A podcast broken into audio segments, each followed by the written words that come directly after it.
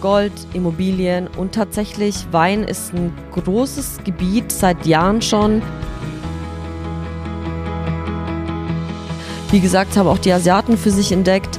Es geht nicht nur alleine um den Weingenuss, sondern tatsächlich auch einfach um eine Investition.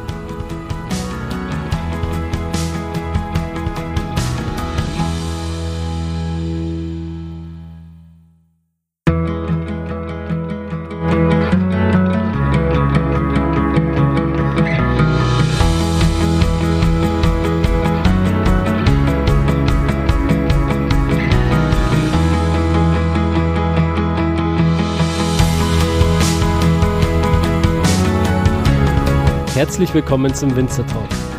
Ich bin Daniel Bayer und das ist der Podcast zur Website wein-verstehen.de.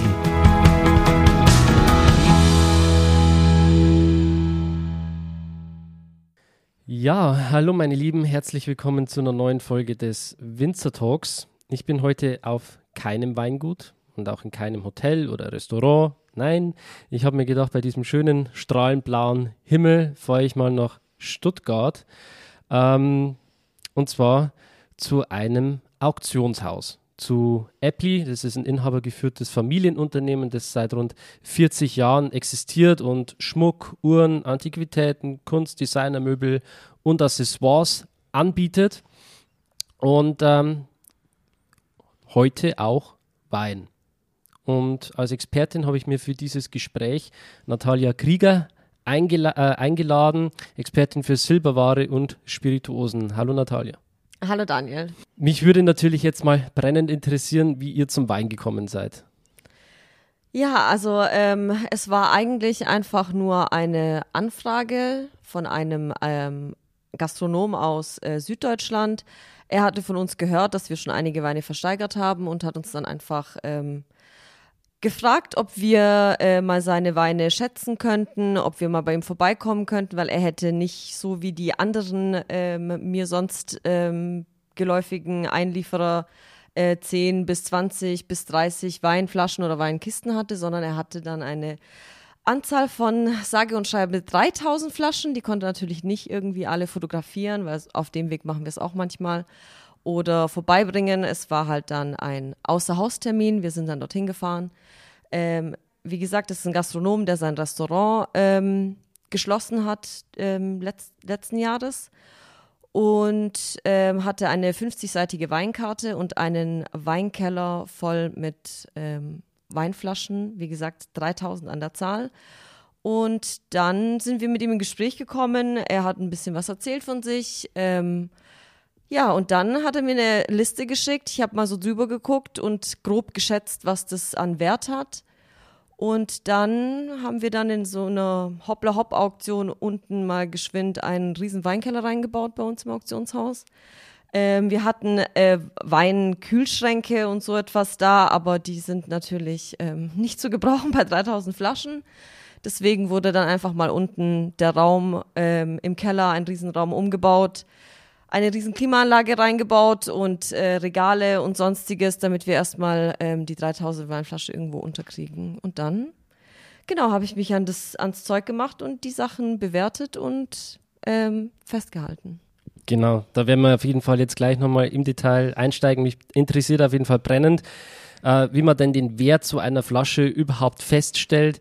Äh, mich interessiert auch, wie stellt man fest, also wie stellt man sicher, dass das Ganze fälschungssicher abläuft, weil gerade wenn man von solchen teuren Weinen spricht, ist natürlich immer die Gefahr, ähm, dass die Weine oder die Etiketten einfach gefälscht werden, weil da einfach ja unglaublicher Wert dahinter steckt. Und ähm, mich würde natürlich auch äh, interessieren, was dieses Gastronomenpaar jetzt dazu veranlasst hat, diesen, diesen Weinschatz aufzugeben. Ähm, vielleicht steigen wir mit der Frage nochmal ein, warum dieses Gastronomenpaar jetzt wirklich beschlossen hat, ähm, die Weine zu versteigern oder zu verkaufen. Also es hatte nicht, äh, wie wahrscheinlich viele vermuten, ähm, ausschließlich oder überhaupt mit Corona zu tun. Ähm, das Gastronomenpaar ist schon älter, die betreiben das schon seit Jahren und ähm, haben aber äh, bei ihren Kindern nicht kein Interesse gefunden, der das irgendjemand äh, übernehmen möchte. Und deswegen haben sie jetzt im, sagen wir mal, äh, die sind so um die 50, haben sie aber beschlossen, sie möchten jetzt einfach nicht mehr von morgens bis abends, Montag bis Sonntag ähm, das Restaurant und ähm, auch ein Hotel gehört dazu äh, betreiben, sondern wollen auch noch etwas von ihrem Leben haben und deswegen haben sie sich einfach dazu entschieden, dass sie das Restaurant und das Hotel ähm, abgeben und ähm, sind dann in die in den Schwarzwald ähm, ja umgesiedelt, um sich einfach ein bisschen zu erholen und irgendwie das Leben zu genießen. Mhm. Und äh, die Herrschaften bleiben anonym? Ja, die möchten anonym bleiben. Ein sehr, sehr nettes Paar, aber sie möchten anonym bleiben. Okay, ja, vollstes Verständnis dafür. Ähm, was mich natürlich jetzt interessiert ist, man, man kommt in diesen Weinkeller rein, man sieht die ganzen Weinflaschen und äh, ja, steht erstmal vor einem großen, vor einer großen, großen Aufgabe. Ich meine, die Weine, die sind uralt, das sind teilweise Jahrhundertweine, die haben jetzt kein Preisschild dran. Mhm. Wo steht, äh, keine Ahnung, 500 Euro für so eine Flasche und, und dann passt das. Nein, man muss wirklich hergehen und diesen Wert ermitteln. Mhm. Wie macht ihr das? Ja, also erstmal geht es natürlich auch um den Zustand von dem Wein. Ähm, man kann nicht jeden gleich bewerten. Es geht halt um Füllhöhe, es geht um, um den Zustand der Flasche, vor allem um das Etikett, um die Kapsel. Also erstmal nur so augenscheinlich. Ähm, in welchem Zustand ist dieser Wein noch? Und dann tatsächlich äh, macht man ähm, Marktvergleiche. Also ich recherchiere dann auf verschiedenen ähm, Plattformen. Wir haben natürlich andere Mittel als jetzt ähm, äh, Privatmenschen, also es geht dann um Datenbanken und so und einfach um zu vergleichen, aktueller Marktwert, wo liegt der so circa? Und dann wird äh, bei einer Auktion natürlich nicht mit dem Marktwert äh, gestartet, sondern mit einem sogenannten Startpreis, der liegt unterhalb des Marktwertes, weil man natürlich auf die Weine, also die Weine ersteigern möchte und nicht ähm, bei dem bei dem Wert einsteigen, weil sonst macht so eine ganze Auktion einfach keinen Sinn. Wie weit unterhalb liegt, liegt der ungefähr, der Wert? Ähm, es kommt drauf an, also auch wie entspannt ist der Einlieferer ähm, und also ob der nicht irgendwelche Vorgaben hat. Bei manchen sollte man nicht zu niedrig äh, anfangen, weil man sowieso weiß, dass es bei irgendwie 10.000 Euro endet, dann macht das Versteigern nämlich auch keinen Spaß. Also nicht jetzt wie bei eBay hergehen und sagen, man startet bei einem Euro. Nee, nee, das nicht. Also wir haben schon einfach, dass, dass das grob schon mal eingestellt ist, ähm, von was wir da reden. Es gibt Weine, die werden ohne Limit versteigert. Ähm, das sind dann, sage ich jetzt, eher niedrigpreisige Weine, da werden es mm, ein paar hundert Euro sein. Ähm, aber bei einem wie jetzt den 1945 von Mouton Rothschild, der, den haben wir mit 10.000 Euro angesetzt, da mit 1 Euro anzufangen, da braucht man halt dann eine gewisse Zeit, bis man sich erstmal, äh, bis man die ganzen Beach-Stufen ähm, durchgemacht hat und deswegen gibt es da schon einen gewissen Startpreis, der unterhalb auf jeden Fall des eigentlichen Marktwertes liegt. Also sollte man einen für den Startpreis bekommen, hat man eigentlich ein Schnäppchen gemacht. Äh, wir machen das deswegen unterhalb des äh, Wertes, damit eben also auch eine Versteigerung stattfindet, dass Leute darauf bieten und dann eben der Höchstbieter die Flasche dann ersteigert und bekommt. Du hast vorhin mal kurz die Füllhöhe angesprochen. Genau. Ähm, kannst du das kurz erklären für die Zuhörer, die jetzt damit noch nicht so viel Erfahrung haben, die sich nichts darunter vorstellen können? Also ähm, mit den Jahren verliert, obwohl also gut, bestens gelagert, ähm, entflüchtet auch einfach ähm, der Wein aus der Flasche. Deswegen ähm, gibt es also bestimmte äh, Füllhöhen, die sind eigentlich international, glaube ich. Also ich habe jetzt zum Beispiel eine Schablone mir selber gemacht, ähm, um das äh, gut einschätzen zu können. Es gibt eben die Füllhöhe im Flaschenhals, also der die Flasche ist aufgebaut in also Körper, ähm, Schulter und Hals. Dann gibt es eben den Füllstand im Flaschenhals. Das ist eher, sagen wir mal so, innerhalb von zehn Jahren sollte der eigentlich immer noch da im Flaschenhals sein. Dann gibt es die Schulterhöhe und dann gibt es natürlich unterhalb der Schulter. Und das ähm, lässt, lässt auch eigentlich auf das Alter schließen, ähm, weil ein alter Wein wird nie in der, also im Flaschenhals, die in den Füllstand haben, egal wie gut er gelagert ist. Das heißt, es ist für, auch, für euch auch ein Instrument, um festzustellen, ob es eine Fälschung ist oder ob er echt ist. Ähm, was habt ihr da noch für, für Kriterien, wo ihr sagt, ihr stellt sicher, dass das eine Fälschung ist oder ob der Wein echt ist? Also das Etikett ist da ein gutes Indiz, weil das wird eben äh, neu gedruckt äh, mit modernen Techniken. Ähm, wenn man da ein paar Etiketten gesehen hat und am besten auch welche zum Vergleich hat, dann kann man da eigentlich schon drauf schließen. Äh, es gibt auch meistens so Seriennummern, daran kann man es auch festmachen. Ähm, wie gesagt, Füllstand ist da ein Indiz, ähm, wenn das eine Flasche ist, die fast 100 Jahre äh, alt ist und das immer noch irgendwie unterhalb des Korkens der Füllstand ist, dann kann man sich, kann man ziemlich sicher sein, dass da irgendwas nicht stimmt. Ähm, natürlich andersrum ähm, kann es schon sein, dass ein Wein irgendwie fünf Jahre alt ist und auf einmal ist der äh, der Füllstand äh, relativ niedrig. Da liegt es aber halt daran, dass dann der Kork irgendwie einen Defekt hat. Ähm, ansonsten ähm, die Kapsel, die kann man sich auch noch angucken. Und ähm, der Kork, der hilft eigentlich auch, um festzustellen, ob es sich tatsächlich um eine Fälschung handelt, ob der Wein äh, entkorkt worden ist, der Inhalt eben nicht der ist, der sein sollte und dann eben neu ähm, neu der Korken eben rein ähm, gemacht worden ist. Also wer, ich, hat, ich habe ein bisschen mich dann auch schlau gemacht und ähm, habe ein paar Fälle durchgelesen, wo dann tatsächlich gerade einer von 1945, ein Wein, ähm, eine Fälschung war. Da war dann äh, der Korken von, also der Wein und der Korken war eben von ähm, 1956 und da wurde dann einfach nur das Etikett ausgetauscht und das merkt man natürlich erst, wenn man die Kapsel entfernt. Und man merkt solche Fälschungen leider auch erst, wenn man den Wein trinkt, wenn man denn ihn auch schon mal getrunken hat und das feststellen kann. Natürlich kann man das auch noch analysieren, ähm, den Wein, und dann feststellen, wie alt er denn tatsächlich ist. Das können wir natürlich jetzt nicht leisten, weil ich glaube, keiner will, dass wir alle Weinflaschen einmal öffnen und analysieren. Genau. Das ist so. Und also Erfahrung spielt halt eine ganz große Rolle einfach. Ja. Und ähm, ihr kennt ja auch das Gastronomenpaar, das die Weine vorher besessen hat.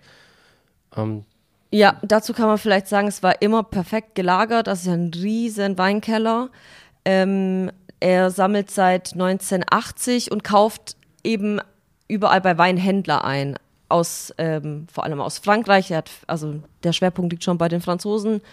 Und ähm, da habe ich ihm auch nochmal nachgefragt, wo er denn die Sachen alle her hat. Und er meinte, also immer bei Weinhändler. Er kann eigentlich für jeden die Hand ins Feuer legen. Ähm, er hat jetzt nicht irgendwie auf zwielichtigen Auktionen, sage ich jetzt mal, oder so etwas, oder irgendwo Wein gekauft, sondern es war immer seriös mit Rechnung, mit ähm, über Weinhändler, die ähm, renommierte Weinhändler einfach sind. Mhm. Ja, seriöse Versteigerung, das ist ein Stichwort. Da würde ich jetzt gerne nochmal einsteigen. Wir wissen also jetzt, um was es geht. Ähm, Fakt ist auch, es wird ein, eine Sonderaktion zu diesem Thema Wein geben. Die findet am 19.03. statt, an einem Samstag. Richtig. Vielleicht kannst du uns da ähm, kurz darüber informieren, wie dieses Event stattfindet. Ist das, ist das online oder ist das physisch? Wie ist der Ablauf und worauf kann man sich da freuen? Ja, ich habe äh, gute Nachrichten. Wegen Corona waren eben unsere Auktionen leider nur online. Man kann online mitbieten, man kann vorher ein Gebot abgeben, das dann berücksichtigt wird oder telefonisch mitbieten. Seit diesem Monat dürfen wir endlich wieder Publikum zulassen. Also man darf auch herkommen, man darf die Weine auch angucken und sie besichtigen und sich dann in den Saal setzen und äh, live bei der Auktion mit dabei sein. Wer das nicht kann, kann auch ähm, über online zugucken. Es gibt einen Videostream und man kann auch äh, online mitbieten. Ja, und dann fängt es um 11 Uhr an und wir vermuten, dass wir bis circa 18 Uhr versteigern werden. Es ist nicht äh, die gesamte Sammlung ähm, am Samstag, den 19. dran, weil es einfach viel zu viel ist. Also ich habe angefangen, die zu bearbeiten, diese ganze Sammlung, bin jetzt bei der Hälfte und äh, fülle jetzt schon einen Tag Auktion. Es wird nämlich dann eine zweite Hälfte im September geben, weil sonst müssten wir das bis nachts um 1, 2 versteigern. Deswegen erstmal der erste Teil am 19.03. und dann darf man sich noch auf den zweiten Teil freuen. Sind es dann unterschiedliche Weine vom Schwerpunkt her?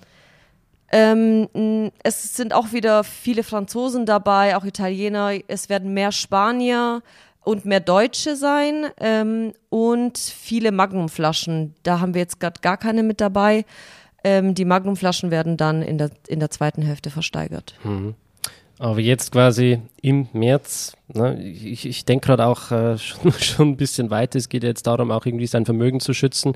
Wir, wir sind schon äh, in der Inflation. Wer weiß, wo das noch hinführt. Und ich glaube, da ist Wein auch ein gutes Investment. Oder wie siehst du das? Ja, und auch die Asiaten haben das für sich entdeckt, was echt verrückt ist. Also die kaufen Wein ohne Ende, ähm, was ein bisschen ein Problem darstellt, weil wir außerhalb der EU Alkohol nicht ausführen bzw. einführen dürfen.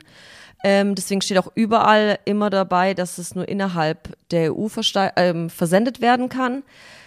Und dazu ähm, ist vielleicht auch eine äh, kleine witzige Geschichte. Wir hatten auch mal eine Versteigerung von ganz vielen Weinkisten. Ähm, wir haben reingeschrieben, dass es äh, nicht außerhalb der EU versendet werden kann. Dann hatten wir eine Bieterin aus China, die ähm, wahnsinnig hohe Preise darauf geboten hat, natürlich das meiste bekommen hat und nicht überboten worden ist und dann tatsächlich vor dem Problem stand, dass es, ähm, wie sie es ausführen soll. Wir hatten sie davor informiert, mit ihr geredet. Sie hat gemeint, ah ja, sie hat jemand, der kommt, der zahlt alles bar, nimmt's mit. Ja, ähm, die Kisten sind bis heute noch bei uns. Also sie sind bezahlt, sie gehören der Dame, aber wir lagern sie aktuell noch, weil sie keine Möglichkeit hat, das irgendwie auszuführen. Ja, deswegen sollte man nicht nur einfach ersteigern, sondern sich vielleicht auch noch über den Versand Gedanken machen. Das machen dann viele nicht. Hm. Ansonsten, wenn man so eine Flasche Wein ersteigert, dann ist wirklich die Lagerung das A und O. Also das muss dann wirklich perfekt sein, damit sich der Wert dann auch erhält ja, oder man ist natürlich so, dass man sagt, okay, ich kaufe diesen, diesen Wein wirklich auch, um ihn zu trinken, um ihn zu genießen. Vielleicht teilt man sich das dann mit Freunden auch den Preis, um dann wirklich auch äh, ein einmaliges Erlebnis zu haben. Vielleicht können wir jetzt auch noch ein bisschen auf die Weine eingehen, vielleicht auch ein paar nennen, was man ersteigern kann jetzt in dieser ersten Runde. Vielleicht magst du da einfach ein paar Weingüter nennen, ein paar Weine. Also äh, erwähnt hatte ich ja schon den 1945er Motor Rothschild äh, von Chateau Motor Rothschild, der, ähm, wenn wir jetzt gerade über Geschmack und ob man den trinkt oder als Invest sieht, also der ist natürlich mit äh, 10.000 Euro Startpreis äh, etwas, was man sich schon überlegt, auch ob man ihn trinkt. Und häufig bekomme ich auch die Frage, ob man solche Weine von 1945 überhaupt, ob die überhaupt noch genießbar sind. Und bei dem kann ich zum Beispiel sagen, ja, ist er und wird er wahrscheinlich auch noch ähm, 20 Jahre und aufwärts sein tatsächlich. Also ich habe dann da auch etwas recherchiert. Leider habe ich ihn selber noch nicht getrunken. ähm, wird vielleicht das nächste sein, aber ähm, nach ähm, äh, anderen, die eben sich äh, die ein oder andere Flasche eben schon gegönnt haben, musste er von den Tanninen her wirklich super ausgebaut sein. Das war ein Jahrhundert ähm, Jahrgang 1945. Da sind eine der besten Bordeaux eben entstanden. Und ähm, ja, ich der wird überall mit den höchsten Punkten bewertet. Also er muss wirklich super sein. Also Daniel, das wäre vielleicht für dich die nächste Aufgabe, dass du den mal verkostest und uns erzählst, wie gut er ist. Wir können gerne eine Flasche aufmachen. vielleicht nicht die, die wir versteigern wollen, aber ähm, ja, also der, die Flasche ist nicht nur, äh, weil das ein super Jahrgang war, so interessant. Das ist ähm, das Künstleretikett. Ähm, wie wir bei Motor Rothschild kennen, also es sind immer Künstleretiketten drauf, die seit ähm, 1945 durchgängig ähm, von, also kreiert worden ist von verschiedenen Künstlern, deswegen für uns als Auktionshaus immer noch, noch interessanter. Ähm, ja, trägt den Titel Année de la Victoire, also da eben 1945 ähm, das Jahr des Sieges. Und ähm, ja, wurde auch schon als teuerste Weinflasche der Welt, 2006 zumindest gekürt. Äh, wurde bei Christie's für sage und schreibe 21.000 oder 26.000 war es wahrscheinlich sogar ähm, versteigert. Dann sind wir mit 10.000 Euro da eigentlich noch ganz gut. Hm. Ich, ich habe da 28.750 Dollar. Genau, ich habe es umgerechnet in Euro. Ach so, ja, genau. Genau, es sind dann 26.000, glaube ich wenn man das auf die Weinflaschen runterbricht, waren's, bin ich auf 21 gekommen. Also es sind über 20.000 Euro, so viel kann man vielleicht festhalten. Das ist auf jeden Fall eine ordentliche Menge Geld und ein geschichtsträchtiger Wein. Also da ist wirklich jeder Tropfen ist da pure Historie. Ja, und muss äh, wohl der Wahnsinn sein, der Wein habe wow. ich mir sagen lassen. Daniel, vielleicht kannst du uns ja erzählen, ähm, was du an guten oder aus Bordeaux getrunken hast, an Weinen, was du da uns ähm, davon berichten kannst. Ja, gute Frage. Ähm, ich war vor ein paar Monaten, war ich erst in Südtirol bei einer Masterclass im Hotel Plan de Kralbar und da war es wirklich so ein Around the World Tasting, also auch verschiedenste Weine, zum Beispiel auch aus dem Libanon oder so mhm. oder aus Argentinien, die mich wirklich umgehauen haben. Und ähm, da war auch ein Bordeaux mit dabei. War, äh, wir haben alles blind verkostet. Ich muss dazu sagen, für mich waren teilweise sogar die Weine aus den äh, Ländern Favoriten, die jetzt nicht unbedingt aus Frankreich, Italien oder sonst woher kommen, sondern was wirklich äh, ein Libanese, der mir voll in Erinnerung geblieben ist. Aber auch der Bordeaux hat sich natürlich unglaublich eingebrannt. Ähm, das war Chateau Latour, ähm, Jahrgang 84. Mhm. Also der Wein, der hat jetzt auch schon äh, seine 38 Jahre mhm. auf dem Buckel. Natürlich kein Jahrgang 45. Aber ich kann echt sagen, also das war ähm, eben mit diesen Tertiäraromen, die dann schon voll ausgebildet waren. Also so, man hatte eine Backpflaume, es war so eine Spur Jod mit dabei, Liebstöckel, also ich sage bewusst Liebstöckel, man könnte natürlich auch Maggi damit assoziieren, mhm. aber ähm, eher, eher in diese Liebstöckel-Richtung rein, also was Kräutriges, ne, mhm. was Fleischiges, eine beinahe blutige Komponente, die sich dann mit dieser ja, fast medizinalen Note wieder verbunden hat. Also es war ein unglaublich komplexer, dichter, vielschichtiger Wein. Ähm, natürlich auch ein Wein für Kenner. Also ich muss auch dazu sagen, diese Weine mit ihren krassen Tertiärnoten und so weiter, das ist natürlich dann ähm, nicht unbedingt so, dass man sagt, ja, das, das schmeckt jetzt gut nach Kirsche und ein bisschen Pflaume. Nein, also da kommen dann schon wilde Noten mit rein. Da wird es dann auch wirklich interessant. Dann muss man natürlich auch den Gaumen und die Erfahrung haben, um das zu wertschätzen, zu schauen, ähm, wie harmonisch ist der Wein auch, wie hat sich die Säure entwickelt, wie hat sich das Tannin entwickelt und was bleibt am Ende dann wirklich ja, äh, in der Flasche übrig. Und da wird es dann wirklich spannend. Also witzig, dass du Liebstöckel sagst, weil dem, das wurde auch dem von 1945 nachgesagt, so Liebstöckel, äh, Minze, Eukalyptus, eher auch so in die kräutrige Richtung und ähm, ja, stammen, ist, stammen aus demselben Gebiet, ja. Ja, und es ähm, wird wohl auch immer besser. Also wenn man das so ein bisschen verfolgt, ähm, wie, da, wie der bewertet wird, dann gibt man dem tatsächlich immer noch bis zu über 20 Jahre und er wird einfach immer besser tatsächlich. Also derjenige, der dann die Flasche kauft, kann sich gerne mal bei ihm melden. dann probieren wir mal so einen Schluck. Ja.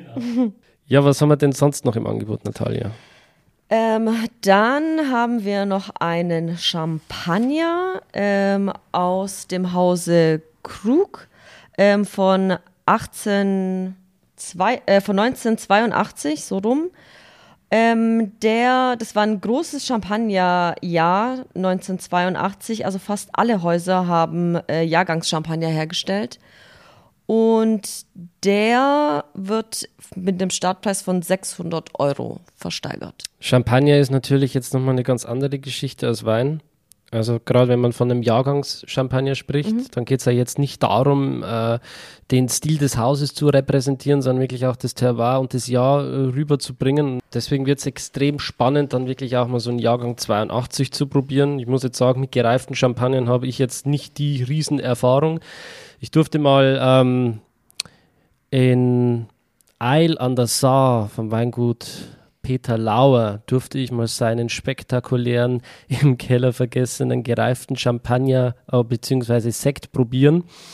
Und das war was ziemlich Wildes Abgefahrenes. Also er hat mir das damals blind ins Glas eingeschenkt und ich wäre nicht im Leben drauf gekommen, dass das wirklich auch äh, Schaumwein war, weil es war damals wirklich ähm, von, von, der Aromatik her was sehr, sehr wild. Ähm, die, die, die Kohlensäure war kaum mehr schmeckbar eigentlich, weil das sich ja natürlich dann auch irgendwo verliert im Laufe der Jahre. Und das ist dann schon extrem spannend, auch wirklich so, so einen gereiften Vintage-Wein zu probieren oder Schaumwein. Ja, Blindverkostungen sind echt ein spannendes Thema. Mir ging es auch mal so, dass ich einen, ähm, also geschworen hätte, äh, ich habe einen Weißwein im Glas, weil er einfach so leicht und frisch und irgendwie die Säure hat mich einfach irgendwie an Weißwein erinnert. Und ähm, nee, tatsächlich war es dann ein Rotwein und ich war dann auch total baff, weil ich eigentlich gedacht hätte, das, das kann man nur rausschmecken. Aber es ist wirklich verrückt. Also ich kann es jedem mal empfehlen. Einfach mal ausprobieren. Ähm, es ist echt spannend, was dabei rauskommt und dann tatsächlich äh, liegt man dann auch mal daneben, was auch mal ganz äh, interessant ist. Aber da lernt man am meisten, weil sich das richtig einbrennt dann. Ja, und man ist, glaube ich, auch nicht so also nicht, hat nicht so die Vorurteile. Wenn man das natürlich sieht, dann erwartet man einfach etwas, also Rotwein irgendwie, was man auch immer damit verbindet. Wenn man aber nicht sieht, was drin ist, dann ist man da, glaube ich, auch unvoreingenommen und kann das, glaube ich, auch ganz anders irgendwie wahrnehmen und merkt dann eigentlich, wie vielschichtig so ein Wein sein kann. Mhm. Genau. Ja, das war eben äh, hauptsächlich jetzt äh, Frankreich, Champagne, Bordeaux. Ihr habt mit Sicherheit auch sehr, sehr spannende Pinot Noirs aus Burgund, Romani Conti. Ebenfalls dabei, ja. Ja, mit Sicherheit auch die Top-Jahrgänge wahrscheinlich. Ja, sind ähm, auch vorhanden. Genau, da haben wir, glaube ich, so zehn Flaschen im Sortiment. Also der Einlieferer hat, wie gesagt, von 1980 an gesammelt und auch natürlich nur die Spitzenjahrgänge. Chardonnay ist auch dabei, oder? Chardonnay haben wir auch dabei, ja. Also wie gesagt, bei 3000 Weinflaschen bleibt fast kein Wunsch übrig. Hm. Genau. Und äh, was natürlich auch nicht fehlen darf, sind äh, edelsüße Spezialitäten. Ja, war da auch ein Riesenfan davon. Äh, hatte auch einige, unter anderem ähm, das äh, Weingut Chateau d'Yquem der Süßwein, den wir haben einige von diesen Süßweinen da. Der älteste ist von 1919 tatsächlich. Boah, ja. Das ist auch der älteste, also die älteste Flasche überhaupt in diesem ganzen Sortiment. Also wie gesagt über 100 Jahre alt, schon verrückt. Und ähm, ja, ist ein Süßwein, der bei 1500 Euro im Startpreis liegt. Ja, das ist natürlich eine Ansage, ähm, gerade so, so edelsüße Spezialitäten aus Sauternes. Das ist natürlich, also diese Symbiose aus Semillon und, und Sauvignon Blanc, die man da wirklich auch aus, aus äh, diesen Portritis-Trauben hervorbringt, ähm, das ist unglaublich. Also jeder, der mal so einen Wein probieren durfte, der weiß erstens, wie lange sich das hält mhm. und zweitens auch, äh, wie gut es einfach schmeckt. Also das ist so angenehm zu trinken. Ja gut, durch die, ähm, also durch den Zuckergehalt und auch durch, der hat auch meistens ja immer mehr Alkohol als überhaupt ein Weißwein zum Beispiel, ähm, hält er sich natürlich einfach viel besser. Und ja, ähm, der Preis lässt sich äh, vielleicht auch ein bisschen damit erklären, dass ähm, also einfach an der an der Art, wie man diese Weine eben produziert oder wie man eben da äh, die Trauben, wann man die erst lesen kann. Und zwar gibt es ja bei den Süßweinen sind es äh, Trauben, die eben lange reifen und dann erst gelesen werden, wenn eben die Edelfäule ähm, die Trauben, sag ich jetzt mal, äh, heimgesucht hat.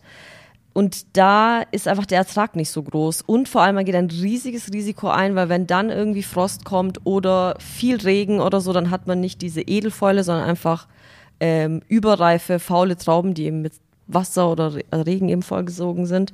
Und deswegen ähm, geht man erstens ein großes Risiko ein als ähm, Weinbauer, äh, beziehungsweise ähm, man hat einfach nicht so einen riesen Ertrag davon, hm. weil einfach ähm, das, ja, man einfach weniger von diesen Trauben eben ernten kann. Ja, es, es, ist ja auch natürlich die Beere an und für sich, die ja wirklich zusammenschrumpelt, genau, genau. die eigentlich fast keinen kein Saft mehr in sich drin hat, weil die ja wirklich extrem konzentriert ist dann. Ja. Und die paar wenigen Tropfen, die man dann wirklich rausbringt. Mit viel Druck, ja. genau, die dann wirklich in die Flaschen zu füllen, das, das reduziert natürlich dann die Menge extrem auch. Ja, also wenn man das mal so vergleicht, ich habe mir da mal ein paar Zahlen aufgeschrieben, also so der Ertrag, den die ähm, erlösen mit diesen äh, Süßweinen, der ist halt ein Drittel dessen, was du, was du aus, was du aus den Trauben machen könntest, wenn du einen Weißwein rausmachst. Wenn überhaupt, ja. Wenn überhaupt. Ja, ist schon verrückt, ja. Und deswegen ähm, ist es auch relativ teuer, weil eben ähm, das Angebot einfach nicht so hoch ist. Es gibt einfach nicht so, man kann nicht so viel davon erzeugen. Genau. Ja, Süßweine immer wieder gerne, gerade am Ende einer Verkostung, wenn wirklich der Gaumen platt ist, wenn man sagt, man hat jetzt so viele Sachen probiert, man braucht jetzt einfach nochmal so einen, so einen kleinen Energiebooster oder einen frischen Kick, dann äh, ist so ein Süßwein wirklich immer willkommen. Also ich ähm, trinke den gerne als Ersatz zu Dessert. Ich bin nämlich nicht so die Süße, aber dann so ein, so ein Süßwein oder so ein Eiswein, finde ich schon, schon was ähm, Leckeres einfach. Absolut. Ja, das waren jetzt mal drei Beispiele an Weinen, die man ersteigern kann. Ähm, es sind natürlich auch Länder wie Deutschland, Italien mit dabei, Sassicaia, Tignanello, oder? Genau, Tignanello ist dabei. Ähm, auch andere Süßweine, gerade auch aus Deutschland, ähm, sind auch vertreten. Und vieles, vieles mehr. Wir haben noch Spanier, wir haben ein paar Exoten auch mit dabei. Ähm, eine Flasche aus dem Libanon, die kommt aber, glaube ich, erst im zweiten Teil dran. Mhm. Und ähm, Südafrika sind auch ein paar, aber also es ist wirklich wenig, was da irgendwie ähm, aus dem fernen Ausland kommt, sage ich jetzt mal. Es sind nicht nur Weine mit dabei, sondern auch etwas, was man aus dem Restprodukt erzeugen kann, sage ich jetzt einfach mal. Also genau, es ist eigentlich die ganze Bandbreite vorhanden, von Champagner bis Rotwein bis Weißwein, Süßweine und dann haben wir eben auch das, sag ich mal, das Endprodukt nach so einer ähm, Weinproduktion ist eben der Grappa, der gebrannt wird aus den Resten. Und da haben wir 50 Flaschen von äh, Romano Levi ähm, ebenfalls im Sortiment, was eine beträchtliche Anzahl ist, wenn man nämlich bedenkt, dass Romano Levi immer eigentlich nur eine Flasche und zwar nur von seinem Gut verkauft hat. Wenn man, wenn man ihm sympathisch war und ähm, er einen guten Tag hatte, dann wurden es auch mal zwei Flaschen, die man dann bekommen hat, aber er muss wohl sehr eigen gewesen sein. Und ähm, der Einlieferer, das hat er mir erzählt, war selbst auf dem Gut ein paar Mal und hat ähm, einige Flaschen bekommen. Und das Interessante bei dem, äh, bei dem Grappa ist, dass die Etiketten von Romano Levi eben selber gestaltet sind. Ähm, sind sogenannte so Künstleretiketten, so ähnlich wie beim Motor Rothschild, nur dass er es selber, selber bemalt hat und beschrieben hat und beschriftet hat. Und ähm, auch mit verschiedenen Widmungen. Da gibt es dann auch verschiedene Kategorien, ähm, je nachdem, ob da ein Gedicht drauf ist oder einfach nur die Beschreibung von dem Grappa oder ähm, bestimmte Bilder, die dann ähm, sammlungswürdiger sind, weil die eben nicht so häufig auf den Etiketten ähm, dargestellt worden sind. Ja, und da haben wir, wie gesagt, 50 Flaschen. Da hat der Einlieferer wirklich ähm, lange gesammelt dafür.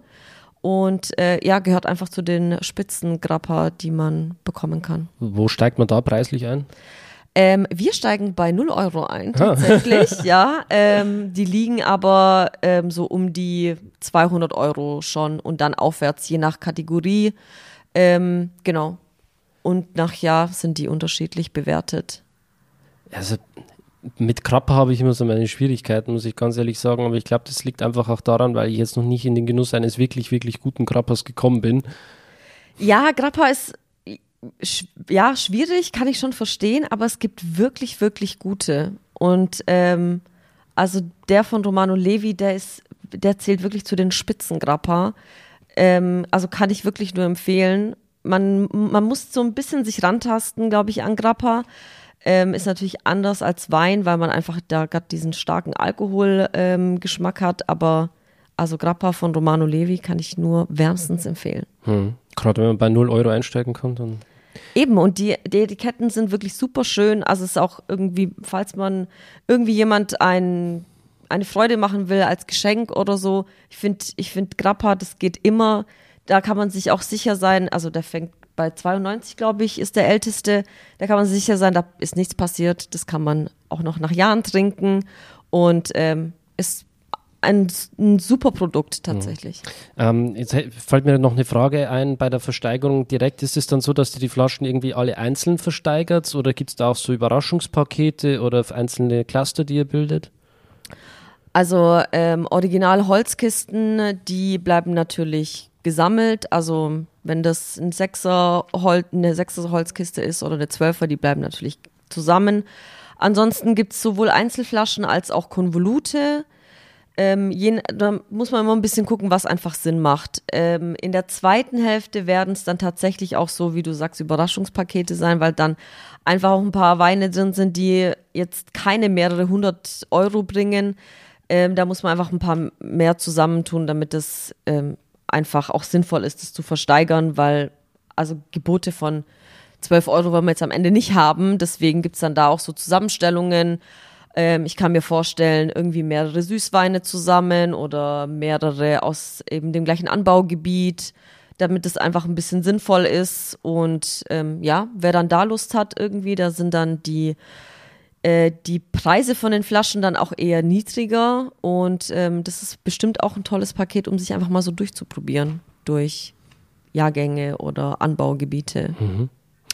Wo können sich jetzt die Zuhörer, wenn sie Lust haben, auf diese Versteigerung informieren und anmelden? Also gerne über unsere Homepage, das wäre www.apply.com. Da kann man unter Auktionen die Weinauktion raussuchen, dann kann, sieht man die, die erste Hälfte eben. Äh, da handelt es sich um 500 Positionen, alles ist abgebildet, mehrfach, die Kapsel, Etikett und der Füllstand ist zu sehen. Man kann es natürlich auch besichtigen, wenn man möchte. Und dann kann man sich bei uns über die Homepage auch registrieren. Ähm, wie gesagt, man muss nicht unbedingt äh, auch vor Ort kommen. Man kann auch online mitmachen. Man kann auch, wenn man dem Tag gar keine Zeit hat, irgendwie ein schriftliches Gebot abgeben. Sagen zum Beispiel, mein Maximalgebot liegt zum Beispiel bei 400 Euro und dann bedeutet das vielleicht auch wichtig zu wissen, nicht, dass wir das dann mit 400 Euro zuschlagen, sondern wir äh, bei einem schriftlichen Gebot bieten wir im Sinne des äh, Bieters mit. Das bedeutet, wenn die Flasche bei 100 Euro anfängt, wird ab 100 Euro geboten. Wenn die, der überboten wird, dann wird immer nach oben gesteigert, bis eben die 400 ähm, ausgeschöpft sind. Also kann es auch passieren, dass man das dann vielleicht auch für 300 Euro bekommt. Also wir bieten immer im Sinne des Einlieferers mit. Also ich finde, es ist auf jeden Fall eine sehr, sehr coole Geschichte, eine tolle Chance, bei der man jetzt dann auch äh, mitmachen kann. Für mich jetzt auch wirklich nochmal äh, wichtig und interessant, vielleicht auch als Investment das Ganze mal zu betrachten, weil gerade die spannende Frage ist wirklich, wo stecke ich mein Geld rein, wenn die Inflation kommt, wie schütze ich das? Hm, bist ja auch Silberexpertin und äh, genau. für Edelmetalle, ich glaube, da habt ihr ja momentan auch einen größeren Zulauf, oder? Ja, an Silber und vor allem natürlich auch an Gold. Äh, das betreue ich auch. Da ist auch ein größerer Zuwachs zu spüren. Klar, weil äh, durch die Inflation versuchen Leute einfach ihr Hab und Gut äh, zu schützen und das ist am besten investiert in Gold, Immobilien und tatsächlich Wein ist ein großes Gebiet seit Jahren schon. Wie gesagt, haben auch die Asiaten für sich entdeckt.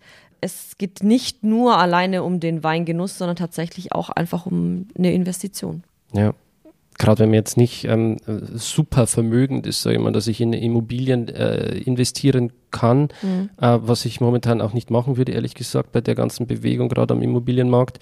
Ähm, auch Aktien sehe ich sehr, sehr kritisch, aber wirklich auch in kleinere Sachwerte, wie jetzt zum Beispiel in Wein oder in Gold, wo ich sage, das ist krisensicher, das ist stabil. Mhm. Wenn es zu einer Krise gekommen ist, dann ist Alkohol immer schon hoch gehandelt worden. Das stimmt, ja. Oder Kaffee auch. Ja. Das sind einfach diese Produkte. Ich will jetzt nichts äh, verschreien oder so, was mhm. da auf uns zukommt oder so. Aber da wirklich einfach auch mal drüber nachzudenken, ja, Wein, ich trinke gerne Wein. Es ist eigentlich vielleicht nicht nur dieses Genussmittel, wo man sagt, man, man reißt die Flasche auf und hat eine gute Zeit, sondern wirklich auch eine Absicherung. Ja, in Krisenzeiten, selbst wenn es dann doch nicht äh, die Investition ist, dann kann man es immerhin noch trinken. Das ist dann der Vorteil zu Gold. Genau. so sieht's aus. In diesem Sinne, liebe Natalia. Ich bedanke mich ganz herzlich für das Gespräch. Danke, Daniel, dass du da warst und dir auch mal einen Einblick verschafft hast von Auktionshäusern und wie man äh, an alte Weine rankommen kann, wie man sie eben erwerben kann. Nicht nur im Handel, sondern Auktionen sind auch ein guter Tipp. Super spannend. Ja, und wenn ihr Lust habt, da mehr darüber zu erfahren, dann könnt ihr auch gerne in die Shownotes reinschauen. Da verlinke ich auf jeden Fall nochmal ähm, die Webseite von Apply, damit ihr euch für die Versteigerung anmelden könnt. Ansonsten wünsche ich euch noch einen wunderschönen Tag. Genießt das Wetter draußen. Es wird Frühling, die Sonne lacht. Und äh, was es da Schöneres als ein schönes Glas Wein? Cheers. Ciao. Schön, dass du dabei warst.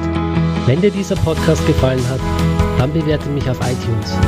Wenn du Fragen hast oder mehr Informationen zum Thema Wein suchst, dann schau auf meiner Website wein-verstehen.de vorbei. Bis zum nächsten Mal.